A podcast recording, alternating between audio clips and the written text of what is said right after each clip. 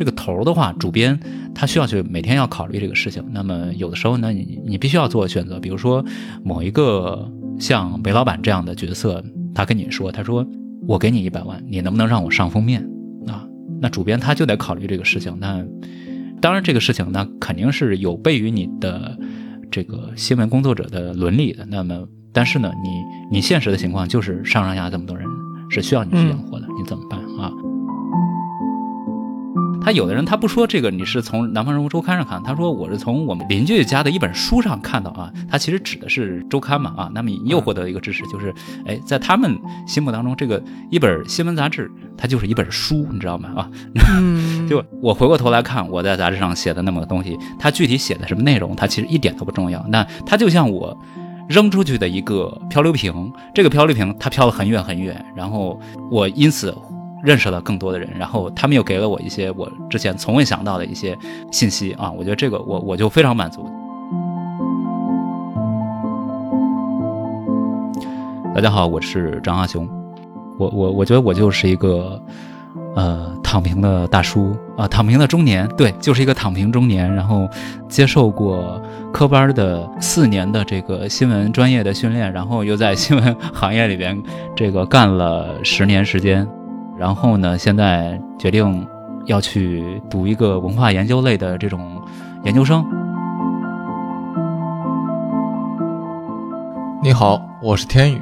本期的嘉宾张雄呢，是前《南方人物周刊》的主笔，他有着十多年的新闻生涯。主笔是一个记者在入行多年之后才会得到的比较资深的职位，所以张雄的专业性呢也毋庸置疑。一直以来，我和天宇其实都对媒体领域保持着非常浓厚的兴趣。在这期的内容里，我们也终于有机会能够通过新闻行业的前辈的讲述，来了解这个领域究竟怎样运作，它有着怎么样的困境，又给业内人士带来怎么样的反思。张雄也和我们分享了他作为新闻记者怎样去看待新闻和书写者之间这种若即若离的关系。这次能够给一个经常给别人做采访的嘉宾做访谈，我自己也听到了很多新的有趣的内容。希望你和我们一样，能够从本期节目中有所收获。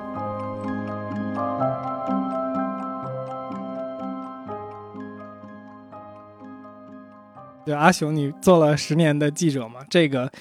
至少在我的朋友圈子里面没有第二个人了。那你能不能简单讲一下，就是说作为呃你的职业经验里边，一篇报道的诞生是是怎么一个过程？然后你可以顺便是不是讲一下，就我们另外的一个问题，就是说记者这个职业的细分，因为我能感觉到是不是不同的新闻类型是不一样的。因为如果是去抓一个热点的话，速度可能就很快嘛。那如果是比如说，呃，你去跟一个专访什么的，可能就不太一样。呃，确实是这样的啊。就是首先说这个新闻领域的各种不同记者的这种划分吧，它其实是根据那个媒体的性质来决定的。比如说，呃，我们可能老百姓最熟悉的媒体呢，其实就是像电视台。我一般我发现跟人讲，哎，我是记者，然后。他这个反应就是，哎，你是不是电视台那个？就是，哎，你怎么没有摄像机啊？这些就他他他的反应就是电视台记者。那其实呢，嗯，不管是电视台也好，或者说是报纸也好，嗯，他们都会有这种，就是一般的，就是最基本的任务呢，其实就是报道你每天发生的这种，呃，比较重大或者说跟公共利益相关的一些事情。啊，那它可以是政府的什么什么记者发布会，或者是它是什么呃灾难性的事件，比如说发生了矿难，啊，那么这种事情其实你就是要求记者你在第一时间赶到现场，然后把这个事件的呃基本情况，就是六个 W 是吧？哎，到底是五个 W 还是六个 W？天哪，好像是五个 W。完了，忘了，因为这个事情好像跟我没关系，所以我都说不清到底是几个 W。啊，呃，其实也是有关系的啊，只是说这个我们可能不是那么的想把这个这个就是按照那个大几个 W 把这个报道啊给它完成，好像其实也不是啊。虽然我们当然最终可能肯定是是会涉及到这些了，这是一种记者，这这种记者可能是记者当中的多数吧，就是他们就是每天你起来之后，然后可能你要去。单位报道，然后开一个选题会，选题会上就会大家一起来商量，这个今天你们要去做一些什么？可能这个新闻线索呢，它可能来自于你自己的浏览，呃，或者说你自己的一些路径，比如说可能有一些线人啊，有有些确实是有这种的，然后或者是来自于热线，因为媒体一般都有都会有这种新新闻爆料热线啊、呃这个热线他会把这些线索派给记者，然后你记者就拿着这些东西呢去去到现场，然后把这个事情可能在一天结束的时候，你把这个采完了，然后回来开始写你的这个稿子，或者说你制作你的新闻这个片子，然后到了。一个点，比如说对报纸来讲，可能是晚上零点的时候，你要把这个东西呢，它要复印了。你在复印之前，当然是要写完，然后提交给编辑，啊，编辑审完，然后在上面可能是主编、副主编，他是审稿，审完之后就可以复印了。那大概是这么一个过程。那么对于我们来讲，我刚刚说过，我们这种呢是属于呃软新闻。什么叫软新闻呢？就是跟那些刚才我们提到的这些比较大的这种事情。哦，不对，那个叫那对，那叫叫硬新闻，可能一般的我们叫可能就管那个叫硬新闻，可能当然这种可能也哦不是什么特别正式的这种称谓啊，就硬新闻，有非常明确的这种事情，呃发生。那么我们这种呢，可能我们杂志社呢，那就新闻线索就有些也是来自于读者的爆料，读者会。嗯，有的时候会给你发一封邮件啊，或者说给杂志社发一封邮件，他说我们这儿有一个什么什么什么样的事情，比如说我们这儿我爷爷奶奶、我这个外公外婆他们是印尼回来的华人，他们在五十年代的时候就回来之后，就在这个广西某农场里边一干就是干了一辈子啊，干了几十年啊。我觉得他们这故事很有意思，你们能不能派个记者来报道一下这个事情啊？我觉得哎，这可以啊，这个这个事情我们之前好像没太听说过，那我们就去跟人跟他联系，然后就去到那儿。这种新闻可能大概一个礼拜或者说十天的时间，其实基本上大概能够完成。完成采访之后，我们就回到北京啊，就开始写稿。这个写稿呢，每个人时间都不太一样，有的人写得很快，可能他三天他就写完了啊。那么对我们来讲，你看一个礼拜的采访，他必然已经积累了大量的录音。这个录音呢，那你就需要整理了，你就慢慢那扒那个录音，整理完之后，你拿着那个素材，就大概有。至少十几万字，甚至有的采访他可能就会有几十万字的这种素材，你要从那里面就开始对素材进行整理分类，然后你同时呢，你在策划这个我这个稿子该怎么写，可能需要一个礼拜或者说几天时间，或者有的人要写上个半个月甚至一个月时间都不一定啊，有的人慢慢拖慢慢拖拖，最后可能要写一个月，然后终于把这个报道可能几千字或者是几万字的报道完成了，交给了编辑。嗯，我想追问一句，就是因为你你提到的，就是说，比如说一个记者可能会花三天，对吧？他这是比较快的。那可能有的记者会花像你说的一个星期、两个星期来完成他的一个写作。这个记者的管理和就是呃新闻公司所使用的这个 KPI 这些是什么呢？就是如何判断记者是不是做了好的工作呢？嗯，好问题。呃，那这个呢，各家其实都呃情况不太一样啊、差别非常大。但是总体有一个大的原则，就是你多劳多得。你这个你如果比较呃悠闲的话，那么相应来讲呢，你可能拿到就很少，你的薪水就会就会比较微薄。嗯，比如说像那种那个那个，我我之前还在电视台实习过，那我知道，那有一些记者他的工作量是以每周来考核的，比如说每周你得出六个或者十个片子啊，这个我觉得这个量是很大，那说明你每天肯定都是在采访，不管你是多大的一个事情吧。在这种时候，那你可能就会你没有那么多新闻的时候，你就得找一些可能一些非常奇怪的事情，比如说我当时实习的时候是在深圳电视台，他当时一个民生类的节目，观众爆料说这个我们家在什么什么地方发现了一只特别奇怪的乌龟啊，这个乌龟呢看着它不像是本地品种啊，那你们能不能来鉴定一下这个到底是个什么东西啊？它能不能放生 啊？这个东西也可以做一条新闻。哎，对对对，然后我们就看了啊，那个龟确实很大，它确实不能放生，它是巴西龟，是入侵物种啊啊，我们就会呼吁市民在选择放生的时候一定要注意啊，像这种东西要交给有关部门啊，动物园啊，就就这种东西它也可以成为一条新闻。杂志社肯定是不能不能这么报新闻了，即便是在一个杂志社，比如说像《南方人物周刊》里面那，但总体来讲，我们杂志社是一个比较佛系的单位，那么就是上面他对你没有太多的这种 KPI 的这种要求。他创刊以来的这么长时间里边啊，好像大家领导呢对这个事情他不是那么的在意，为什么呢？我想是因为杂志社里边的这么多记者，比如说我们有二十个记者里边，那可能有一半的记者他是这种佛系的，他他可能就慢慢悠悠的啊，但是呢，另外十个里边可能有就有那么几个他是比较积极踊跃的，每周他都会写稿子，就我们加在一块儿呢，他就整个的工作量就达到了某种平衡。那总体呢，那你你写的多，那么你的拿的就多嘛，啊多劳多得写的少，那你哎，对对对，你写的少，你就没什么钱拿。当然也有一些地方，它是给定薪，就是说，呃，当你做记者做到了一定的水平的时候，那么比如说你做到主笔以上或者高级记者以上，他对你的能力已经比较肯定，那么呢，他对你的工作量可能定的就相对低一点，比如说你一年只需要完成几篇。五六篇或者说七八篇报道就 OK 了，其他的时间呢，你干什么我不管你，但是你每个月都能从我们这儿拿到多少钱，嗯，也也有这种形式啊，都有。嗯，这个好酷。那那那，我其实有两个问题想问啊，但呃这两个有点有点无关。一个是，当然可能南方南方人物周刊不一定涉及到这个问题，就是我们经常听就是讲，比如说公司去花钱写软文什么的这个东西，嗯，呃，嗯那这个嗯的流程和合作是什么样的呢？是和记者之间的，还是和杂志，比如或者是新闻媒体直接的一件事情？还是说这实际上就是一个灰的事儿，就是大家就嗯就结 就搞了？哦，就是软文这个事情呢，那这个我不知道这东西它是不是中国特色的东西，我不知道啊。嗯，那你哦你们就你们对于这个北美的这个媒体的了解，他们有这种东西吗？嗯，呃，一定是有的，因为很多那种 agency 就是中介公司，他会卖你 package，就是他说我我嗯承诺你让你上哪些哪些媒体有曝光，比如说嗯。他们会说到什么 CNN 什么这种这种 big name，当然这种相对来说就会贵一些，然后也会有小的那种杂志，呃，或者是小的这种媒体过来主动联系我们，然后去说，啊、给我们一个比如说专访或者报道，其实同样嘛，都是一种曝曝光。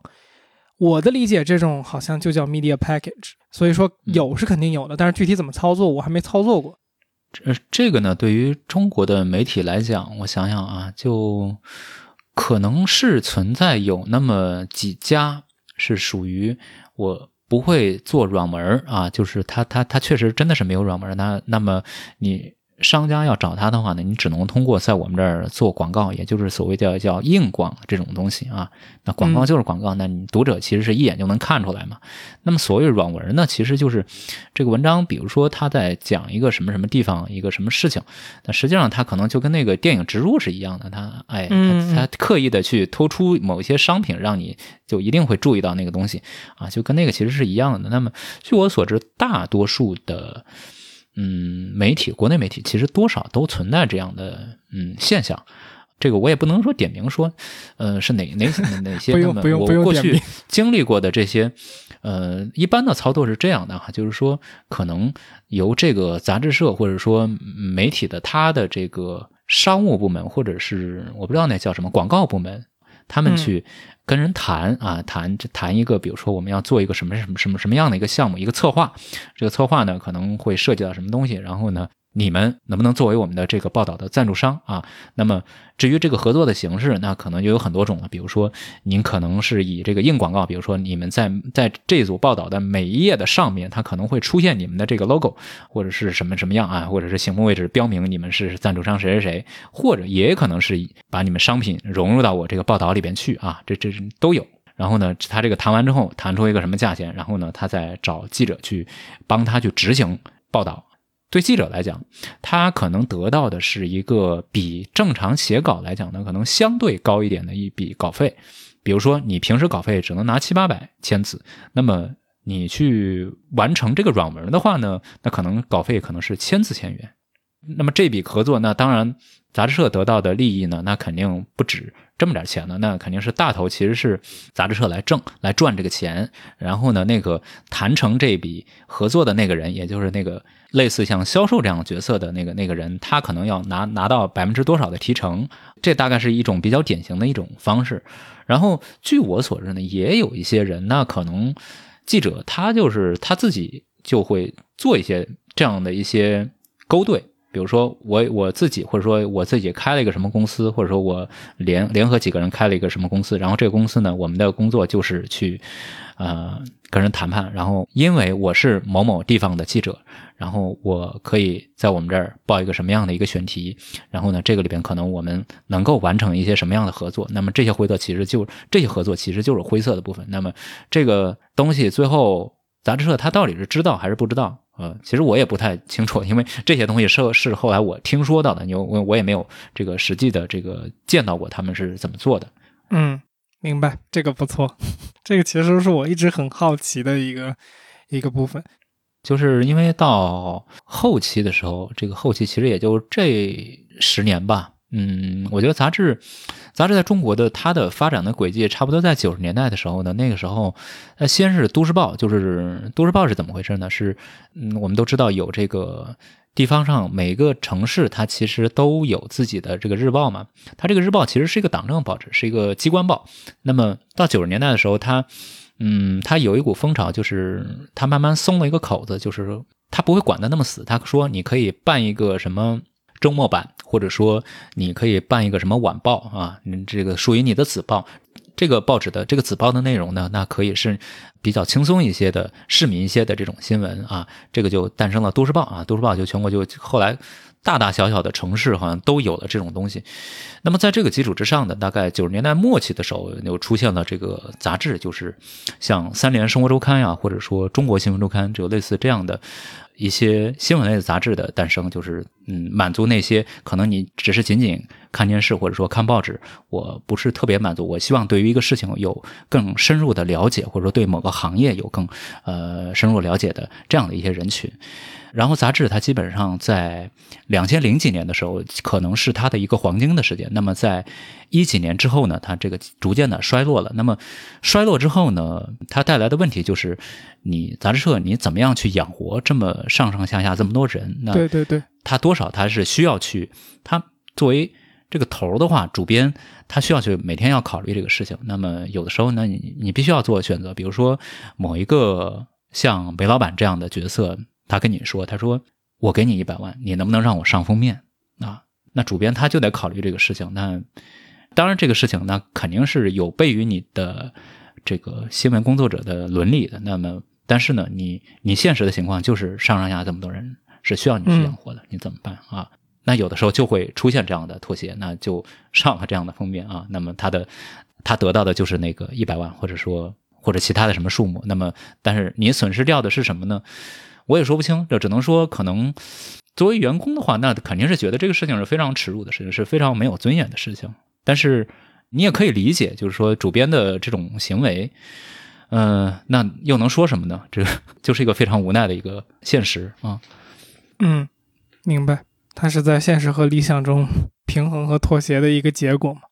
对，那你对于主编来讲，那我就是在出卖一部分的。理想去养活你们大家的理想啊！我我只有拿了这个这个煤老板的一百万，我去才能让你们去做那些你可能要花费一个月或者是更长时间去完成的那些报道。明白。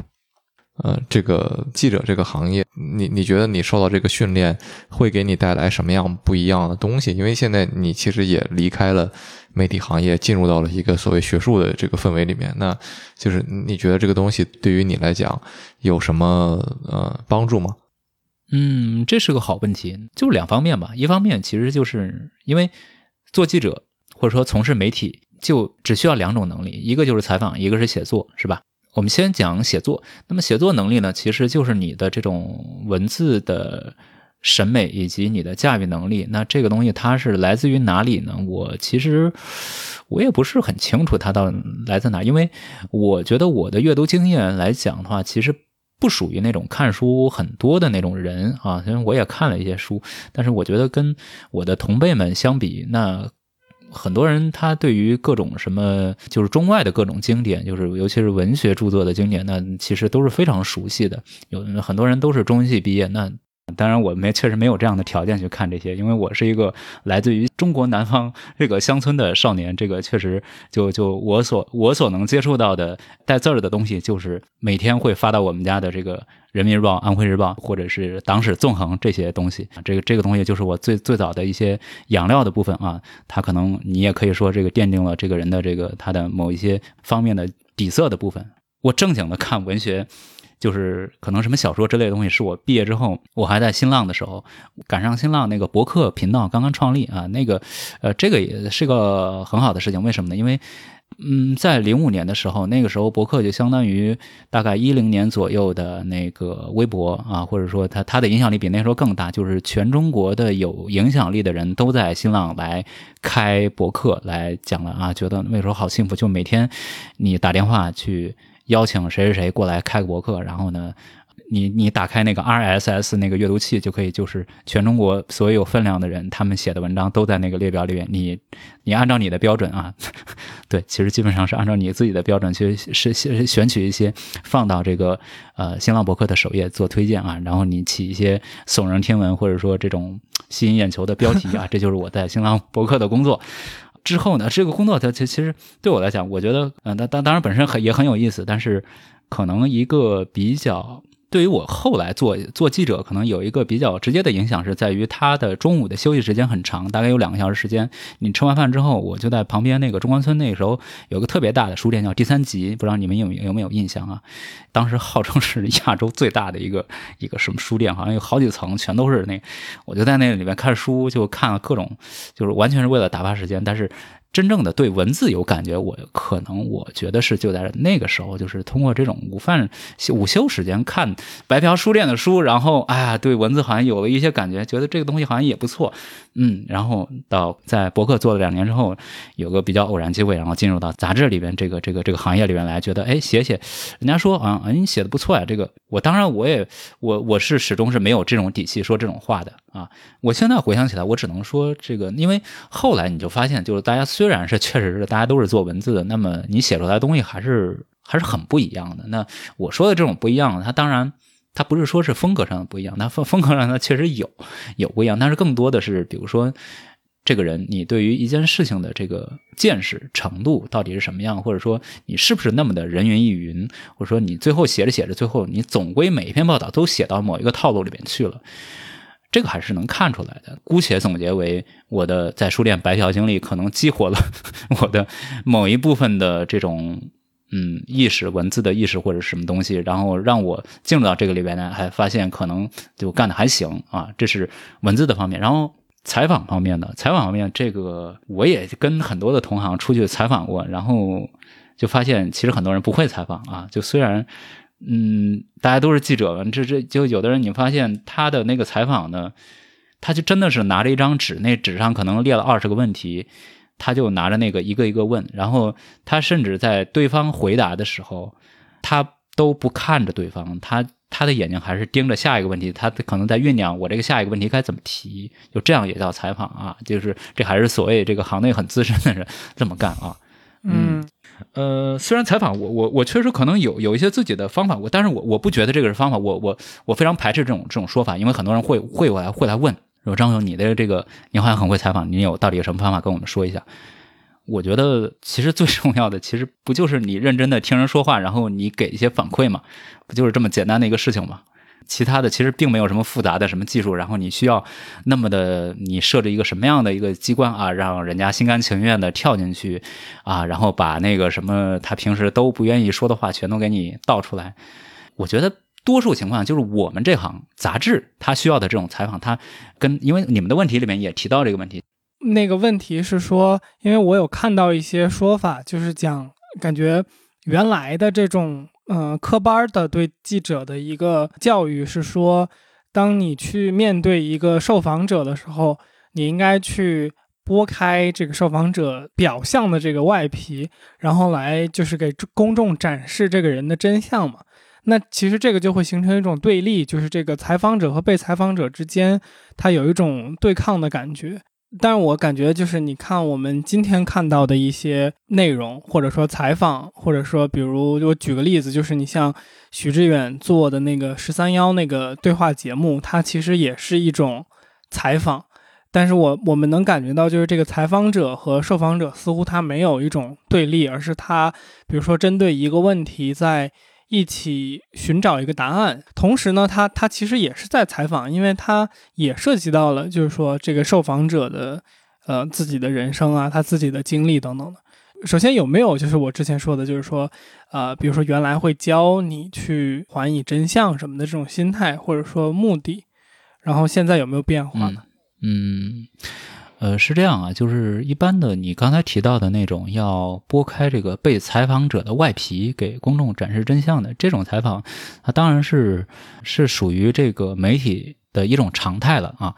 比如说，它是一般性的新闻，比如说你你遇到一个发生什么事故，然后你要去找到相关部门，你这个媒体呢是作为这个监督者的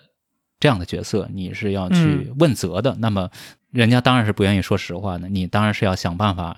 把他问到，或者说你这个把这个事实摆出来，让大家能看出来啊，那锅就是你的，你别甩了啊，就是要达到这种效果，是吧？啊，但是就像我们杂志呢，或者那我们杂志界呢，那可能一般的来讲，可可能涉及这种题材比较少，那可能就跟你们看到的十三幺的那种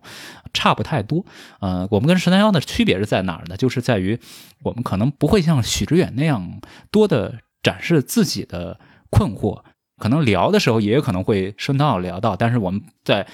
最终的这个呃产品的形态上不会嗯有那么多的篇幅给到自己啊，我们肯定还是重点是围绕对方来讲述这个问题的。我是一直是觉得，嗯，做记者的人呢，可能时间做长了，我我我总会说，是不是对于他可能会有些天真？为什么呢？就是嗯，因为你经常你的工作呢，其实很简单，就是。找到什么题，然后呢，你约约一下这个人啊，说咱们要不聊聊聊聊天可能啊，人家啊可能也没什么事儿啊，就跟你坐下来，可能聊那么一下午。啊，然后最后你就把稿子写出来了啊，这工作完成了。因为呢，可能大家平时也没有太多的渠道去倾诉，啊，去讲述你的这个这个这个什么真正的什么人生烦恼啊，或者说困惑呀。然后正好那个记者这个机会，因为记者反正跟你也不认识，你基于某些原因，然后你就很轻易的就把这些东西倒出来，然后站在记者的角度来讲，他就会觉得啊，这个。大家都还挺坦诚的，嗯，我我一过去，大家就跟我交心，就就就觉得，嗯，世界总归可能还是还是比较美好的啊，会会有这种印象啊。我觉得我我我就可能会 会有这会会有这样的一种感觉，呃，这种感觉呢，当然会对于你认认识社会或者说你在处事上面，那可能会造成一些影响。但是从积极的角度来讲啊，那他给我造成的一种印象是什么呢？就是说人其实都是。都是希望被采访，或者说他愿意跟人去敞开自己，就是那可能只是说你没有平时在其他的时候你没有那样的机会。那我们采访的其实就像是一面镜子，这个镜子那它可能是多面的啊。镜子有好镜子，有坏镜子。坏镜子你可能看到一个破碎不堪的自己，这扯淡。嗯，那你有可能是个哈哈镜，有可能是凹面镜、凸面镜。当然，如果你是个好记者，你可以，你可以让这面镜子变得丰富起来，就是它可以很多变和可能呈现出多种模式出来，然后让对方从各个角度能够看到自己啊。他接受采访的过程，他在讲述的过程，其实就是照镜子的过程。然后他可能会从你的问题当中，他发现。自己之前他从未看到过的自己，那么当这种看到或者说这种讲述完成的时候，他他在结束这个采访的时候，他自己心里面是很满足的。就是我觉得，那么你作为记者来讲的话，其实你就是要你在提供这个镜子的时候，你就是要让对方能够看到他可能跳出他以往对于自己的认识，然后说出一些东西来。我觉得说的这件事情特别像。本节目想要做的一些东西。哎呀，我的妈呀，真是呀！我刚才，我刚才就觉得，我的天哪，这就是我多说点，多说点。我们两个作为两个晚辈，听 听前辈 在讲非常重要的内容。我已经听到杰基眼睛在放光了那种感觉。嗯，就是，嗯，其实我们会很好奇，就是说有没有什么一个在你做记者这些年里边印象比较深的一件事儿啊，或者一个故事。就这个问题，我觉得简直是，简直是你们的提纲里面最难的。就 对我来讲，就突然 拉出一个人啊，拉上来说：“你跟我们讲故事吧。”啊，这个讲什么呢？这是我，我确实真的不知道。但是我觉得可以讲，接着你们上期的缅甸的那个节目来讲。为什么呢？因为我跟那个东西呢，好像有一点点关联。虽然这个关联呢，其实是已经是跨了时空了。这个相关性大约发生在二零零九年的时候啊，那个时候我我也在一家杂志社做记者啊，当时我还比较年轻啊，然后呢，从北京先飞这个昆明，然后呢，昆明又飞到临沧，其实是要去那个中缅边境嘛。为什么要去那儿呢？是因为那个呃，缅甸它内战了，然后呢，那边这个老百姓他其实就是难民嘛，他要跑到这个云南这边来啊，然后他要避难啊，就就这这么个事情。那对于呃媒体来讲，对于至少是那个时候的中国的媒体来讲呢，它还算是一个比较新鲜的事情啊。我不知道现在这种事情还能不能够获得关注，好像就这样的事情在之后的十年当中还不断的发生，但是似乎已经没有像那个时候那么热闹的景象了。怎么热闹呢？就是这个事情发生之后，全国的大小媒体，就当时我们到达的时候，发现起码来了有十几二十家。就包括北上广的这种一线媒体，也有一些地方上的什么这个都市报、那个都市报的这个这个，反正大家全都来了啊。在那个时候，一般的这种呃热点事件发生之后，媒体的这个扎堆儿，这是一种常态。就媒体还比较好的这个年代吧，所以我们当时就费尽周折。到了临沧之后，就要到那个边境。那边境我还记得，那个县城叫南伞啊，南边的南伞是那个就打伞的伞。嗯，这中间呢，其实就是反正全都是山区，也没有什么飞机啊，也没有什么这火车什么的过去。我们就我们只能包车啊，只能包车过去。嗯，那包车呢就就地，其实就就地找一个嘛。那这个路上可能得要开个十几个小时。然后我当时是跟杂志社里边的一个同事。可能也许还有另外一个可能兄弟媒体的人，就是在路上遇到的啊，大家就一起搭车过去。在路上呢，因为因为时间很长，我们到了饭点的时候，那总是要吃饭嘛，我们就下车随便找了路边的一个饭馆。你吃饭，你我们觉得那你也得让这个司机师傅大家得一起吃嘛，是吧？啊，我觉得是人之常情啊，反正就请他吃。吃完之后呢，他们就在一块儿抽烟。司机师傅就很感慨，他说：“这个啊，你们这还真不错，因为嗯，按道理来讲呢，就是我们过去的话，那车费里面其实是不应该包括这个你这个路上吃饭钱的。是我们请他呢，那当然是就是是人情，他表示很感激。我们当然是说这个其实啊没什么，那都是本来也是应该的啊。司机师傅开这山路也非常辛苦，嗯呃，但是后来呢，师傅又说，哎，你不知道这个中缅边境这地方呢，它是这样的。”过去啊，这地方还没有那么多人关注的时候，其实来这边赌博的人很多。他这边那个赌博产业非常的发达。然后哪些人过来赌呢？其实就是来自内地的，尤其是江浙一带的这些小老板啊。嗯，他们也是跟你们一样，到了这个临沧之后啊，下了飞机，然后呢也得找我们把他们拉到那个中缅边境的，尤其是过境。呃，越境去那边的那赌场里面去赌钱，那说那些人呢，那他们那个素质就不行了啊，他们就吃香喝辣的，也也不搭理我们。那那他们那过境是偷渡吗？你可以这么说，那但是这个就叫非法越境吧。这个反正他偷不偷渡的，他也不是说要人家要上那边去讨生活。你说这个偷渡。好像我感觉好像跟那个跟那个好像概念不太非法移民不太一样。呃，不对对对，人家只是过去玩一下而已嘛。然后他说这些人呢，那当然是非常讨厌了啊。然后就对你这吆五喝六的，那我们当然是非常看不。但是我还是有办法治他们的。怎么治他们的？那我们在路上，那我们就隔个三五秒钟，我就猛一脚刹车。哎，得隔三五秒猛一脚刹车。那你用不了几下，那这些人你们刚才吃的那些这个山珍海味，你全都给我倒出来。啊！然后当时我听到这个的时候，我就哇，我是我说心想，哎，这还真是幸好我们 请了人家，不然我们这个 这这这还如果这么一路吐过去，还怎么做采访啊？是吧？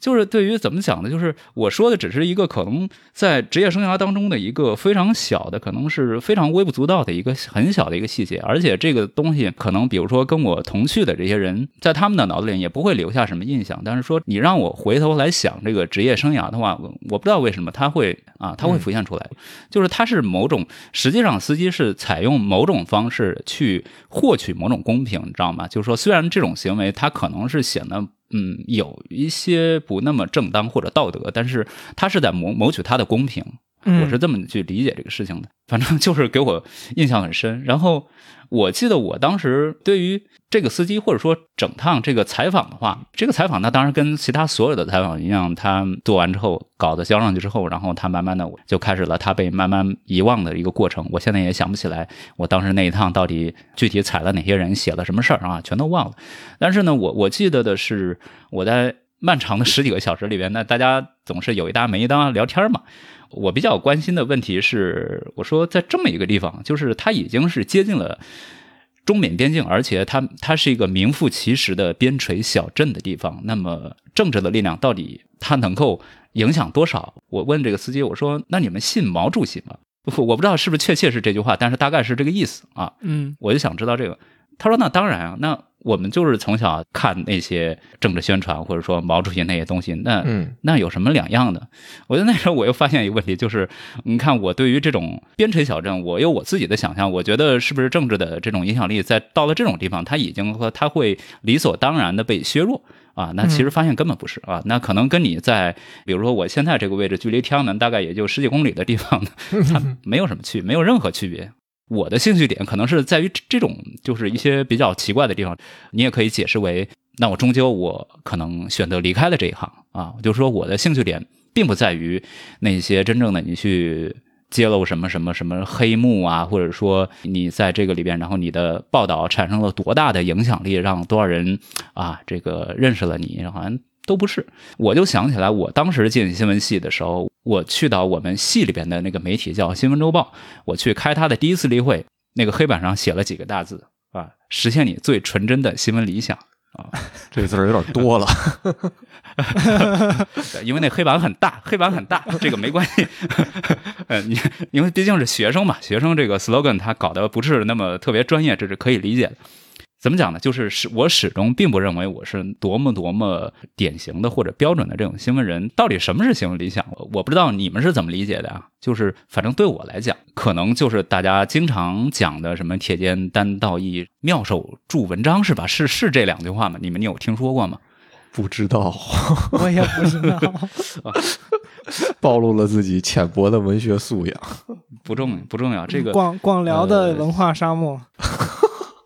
我记得我们之前一段聊天的时候，我就我忘了当时我们俩具体聊的是啥，但是你就说，其实小人物他们有他们自己的那种反抗和抗争的方式。我觉得你刚才讲的故事，其实就是一定程度上也是呼应了这一点嘛，就是他有他在就是你呃想象不到的这种地方，其实拥有他的所谓的能动性吧，呃，能够发出力量的这种方式。但是同时，刚才你又讲到，无论在多么远的地方，其实可能宣传机器的手段可能是类似的。去年年底的时候，张艺谋不是有个电影叫《一秒钟》嘛？然后不是讲了就是文文革时期的那个放电影前那个新闻简报，其实就是在那个时代就已经能看出，随着媒介的发展，那通讯带来的国家机器的对人的塑造达到了一个前所未有的高度。呃，就是政治宣传，它比如说一个边陲小镇，它受到的这种政治影响，你刚才你的总结可能是认为，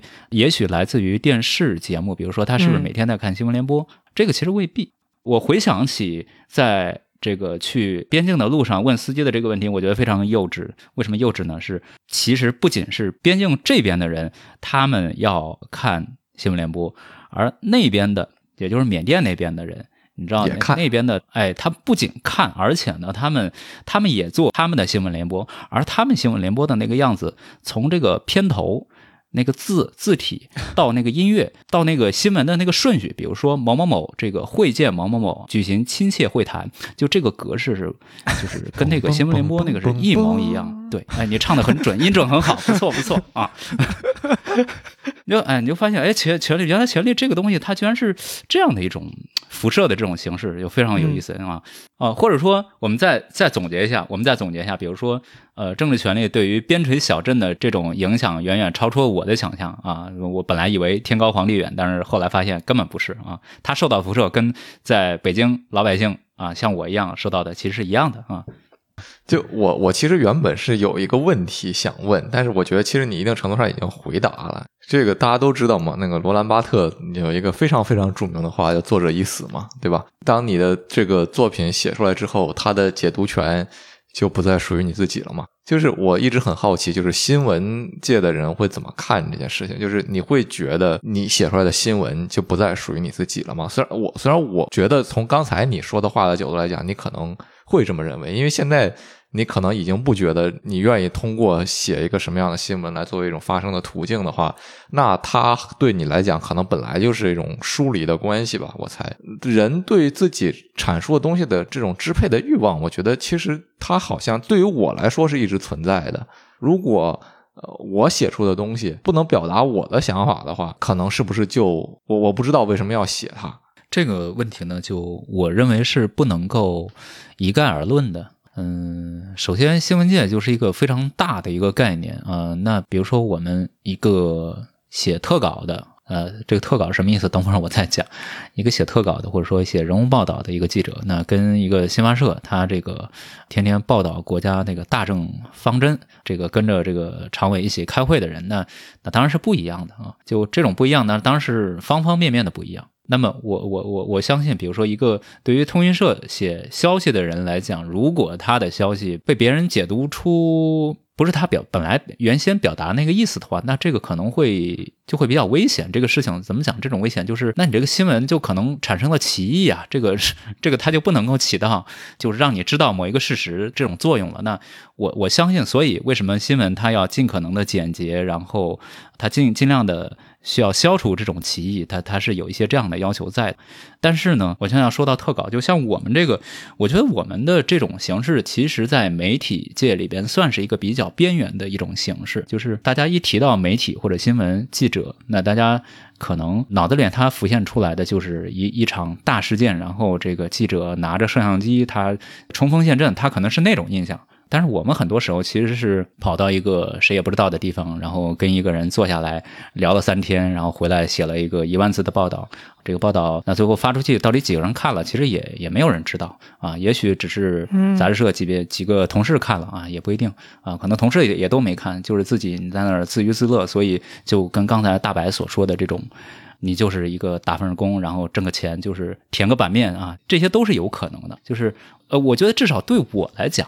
我确实在写报道的时候没有那么强的这种作者意识，或者说我没有那种希望这个报道能够影响社会，或者说产生多大的这个这个影响力啊，让什么什么事情马上得到改观。我揭露了什么东西啊，都没有。其实你讲到这个罗兰巴特的这个作者已死的这个概念呢，呃，这个在特稿里边还倒是经常会遇到这种这种问题。特稿是什么呢？也就是。呃，英文里面叫 feature story 是吧？或者或者是 nonfiction 叫非虚构，这种东西它在尤其是在美国，它特别的发达。可能是在六十年代那个它新新闻主义这个流派它起来之后，然后它是借用了一些虚构领域，比如说小说的一些创作的手法或者是技巧。但是呢，它有它的原则，就是你不能够虚构事实，就把你采访到的这个东西呢，借用一些虚构的手法，然后给它。完成变成一个，它有那么一些文学性啊，但是呢，它所有的东西都是建立在事实之上的这么一种文体。嗯，呃，这个文体呢，那可能它会很长，中文可能至少是几千字到几万字不等，甚至是它可以是一本书。那么你相应的呢，他对读者的要求也会要高一点。他肯定他的读者就不是那种，比如说大爷大妈，他上街去买一份《北京晚报》啊，他看看最近这个北京市又发生了一些什么新鲜事儿啊，疫情又怎么样，他都不是这些事儿。他因为以上我说的这些特质呢，他在新闻界其实也是一个比较小众的这么一种产品。又因为呢，它所谓的这种文学性，虽然在我在我看来，我觉得中国的非虚构作品的这种文学性其实还是含量很低的啊，就是说或者说它的发展水平其实是非常不充分的。我们的这个小圈子里边，大概写真正写作的人也就那么十几二十个人，可能其实很小。但是呢，因为所谓的这种文学性，它经常会被。地方上的这种阅读出卷老师，语文老师会拿我们的这个报道，把它作为这个阅读材料出题，你知道吗？他会不知道因为什么，他会选了一段我们报道当中的一段话，然后他问你认为这段作者他想表达什么意思啊？他会出 A、B、C、D 四个选项，这种时候那。绝大部分情况其实是这个时候作者那看完之后，对他也不知道到底我要表达什么啊，就是就就这种情况，我我我包括我自己本人也经历过啊，就就其他的同行也是经常会发出来啊，大家互相调侃在试卷上看到了，对，看试卷上看到了自己啊，也不知道出卷老师到底在想些什么。那么在这种时候。你说，你作为作者，难道你除了认同罗兰巴特说的这个作者意思之外，你还能有别的什么办法？你要去打个电话跟老师说，我不是那意思吗？嗯，这个基本上已经不可能了啊。但是对我来讲，我确实比较好奇，就是为什么出现老师他会这么想这个问题？因为我认为，对于作品的阐释。诠释本身已经构成了一个新的文本，这个文本在我看来它是有它的意义的。我我对这个东西更有兴趣。呃，我自己的文章没有被选到过试卷里面，但是有的时候会被选到一些乱七八糟的东西里面，然后我就也也会觉得怎么就选了我了呢？我感觉一定程度上，呃，学术界虽然在排斥这种人对文本的掌控，但是人，我觉得他永远在那儿。就好像我们在提到理论的时候，我我说作者已死的时候，也说到罗兰巴特。我们在讲，比如说性别理论的时候，会提到福柯，会提到 Julius Butler，会提到这些名字之类的。那这些东西，你经常在文章里也能看到，有的人就甩个名字上去，然后就默认你理解了他的理论是什么，对吧？那那这些东西，谁理解了谁的理论呢？呃，怎么讲呢？我觉得，如果我是那个被引用的大佬啊，虽然这种可能性很小，但是，但是，但是这种情况如果发生的时候，我我我相信一定它里边有无数的误读或者说成见。那么那个人他提到罗兰巴特，他提到马克思的时候，那么跟这个接受的这个人读者他脑子里面想到的的那个罗兰巴特是他是一个人吗？或者说他是一回事吗？这是有很大的疑问的。是的，我我刚才想到一件事儿，就是听众们基本上知道，就是我在做 B 站的一些做一些动漫的解读之类的东西。那有的时候我做了一个解读，然后这个时候评论就会说，其实说白了就是一句话，然后用了一个特别概括性的那种，就仿佛一句话就能概括整篇作品的这种话放在那儿。嗯，我看完之后心里是不舒服的，我觉得我在干嘛？当然，很多时候大家会说，那可能这个它就不是你既定的一个受众，这个肯定也是对的。那谁是谁的受众呢？文章是给谁看的呢？作者有没有想过文章是给谁看的？或者说谁看到了文章这件事本身有有意义吗？嗯，好吧，那我先说一下。那我我我也不知道这个同行大家其他人是怎么样看待这个问题啊。当然，我相信应该多数人还是比较在意自己写的这个东西，呃，是不是被更多的人看得到？嗯，但是这个标准呢，我我我也确实真的是很难去。描述它，我只 我还是能只能说自己的经验，我不是那么的在意它，它是不是被更多人看得到，或者说它是不是被误读？因为很简单的一个道理就是，我们经常写朋友圈的时候，我们都会发现，嗯，就那么简单的几几句话呢，然后有人在回复的时候，你会发现他完全理解错了这个意思，或者说他完全理解反了。对我来讲，我的这种理解方式就是我，哦，我就想你可能是基于一个什么样的一种逻辑，呃，去试图理解这个事情。这是我从这种反馈当中得到的东西。还有，比如说，我有一段时间，我在大概一五年的时候，我打撸啊撸打得非常疯狂。那个时候，我的杂志，我我那个时候做编辑，然后我组织了记者去报道这个撸啊撸在中国的这个发展的情况。我还写了一个类似像记者手记或者编辑手记这样的东西，发在嗯杂志上面。就是写了我自己的在这个玩游戏的过程当中的一些心得，就比如说这个跟网友之间的这种互动啊，比如说你最后你对面可能就是小学生啊，然后你也会对他的生活非常好奇，然后有一些人听听说你是记者，然后就开始哗哗跟你讲述，哎呀，他们村里边有一个什么什么样一个奇怪的人，然后他做了一些什么奇怪的事情啊，嗯，很很有意思，就它是一个很好的一个渠道来反映出。在普通人或者说在玩家心中，这个记者到底是一个什么样一种角色？那因为你通过跟他的这个谈话，你可以知道一些你你其实之前你并不了解的一些事情。然后在之后的大概两年的时间里边，因为我在文章里边我提到了我的 ID，啊，我的 ID 叫张阿雄，然后在我在哪个区，然后呢就在接下来的两年时间里面。隔那么一段时间，就会有个人来加你，哎，然后又跟你聊两句，就说，哎，我是从什么什么地方。他有的人他不说这个，你是从《南方人物周刊》上看，他说我是从我们邻居家的一本书上看到啊。他其实指的是这个周刊嘛，啊，那么你又获得一个知识，就是，哎，在他们心目当中，这个一本新闻杂志。它就是一本书，你知道吗？啊，就这又是又是一个新知，这就就类似这样的东西。我回过头来看我在杂志上写的那么个东西，它具体写的什么内容，它其实一点都不重要。那它就像我扔出去的一个漂流瓶，这个漂流瓶它它飘了很远很远，然后我因此认识了更多的人，然后他们又给了我一些我之前从未想到的一些信息啊。我觉得这个我我就非常满足。就那么，难道你还会？在意说你作为作者写的这个东西，它是不是有效的，或者说正确的被理解？那当然是完全不重要了。嗯，呃，我我我好奇的东西就是说，相当于你你经历了十多年在这个行业出来了，要进到下一个行业，就是你你对自己回看自己人生，就是既回看又展望的这样一个状态，这个时候你在想些什么？就你或者说你会你会去刻意想这些问题吗？对啊，就是因为不想啊。你看啊，你你的问题当中，其实它其实有一个这个一个设定，就是说人站站在一个分水岭的时候，你总是要往后看看，往前看看啊。那可能是有一些这种看的这种时候，但是呢，你说我再回头看的时候，那些东西它确实它没有什么太多的值得去看的，或者说我在看着它慢慢一步一步变坏的这个过程，你说那我。呃，是一种不忍心，还是说是审美疲劳？你说都可以啊，嗯，就没有什么太多新鲜的东西。那当然，我希望这个行业还是能够，它能够挺过去。就说这段时间，它我我这这段时间是应该是这个行业是非常非常非常非常不好的时候。嗯，我我希望它能够找着找到办法，因为嗯，现在它的问题是在于哪儿呢？就主要是因为现在所有人好像都被忽悠着要去。挣那个最大多数的那个读者市场的那个钱啊，那你就所以呢，你就搞得所有人都恨不得都都变成标题党，然后就是搞一些损耸人听闻的一些标题，甚至是在文字里边你都可以看。我现在在看那个一些比较严肃一些的媒体，他们在行文的时候有一些这个用词，我觉得哎呀，怎么这么不讲究呢？这个。当然，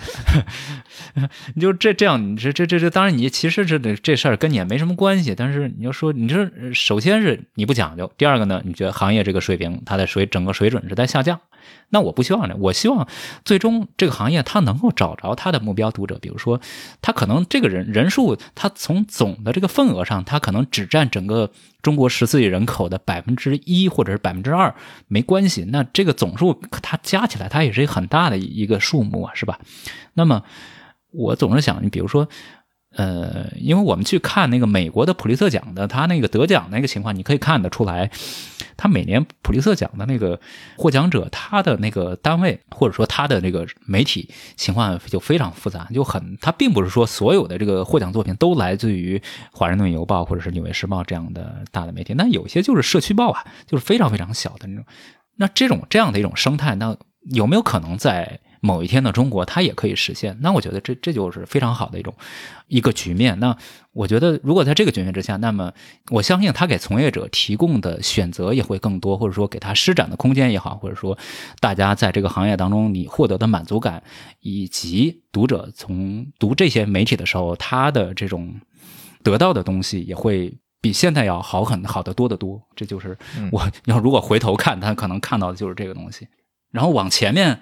往前面，我确实我我其实不怎么看的这个，或者说这种看早已经完成了，就反正你就埋头去干你的事情，然后，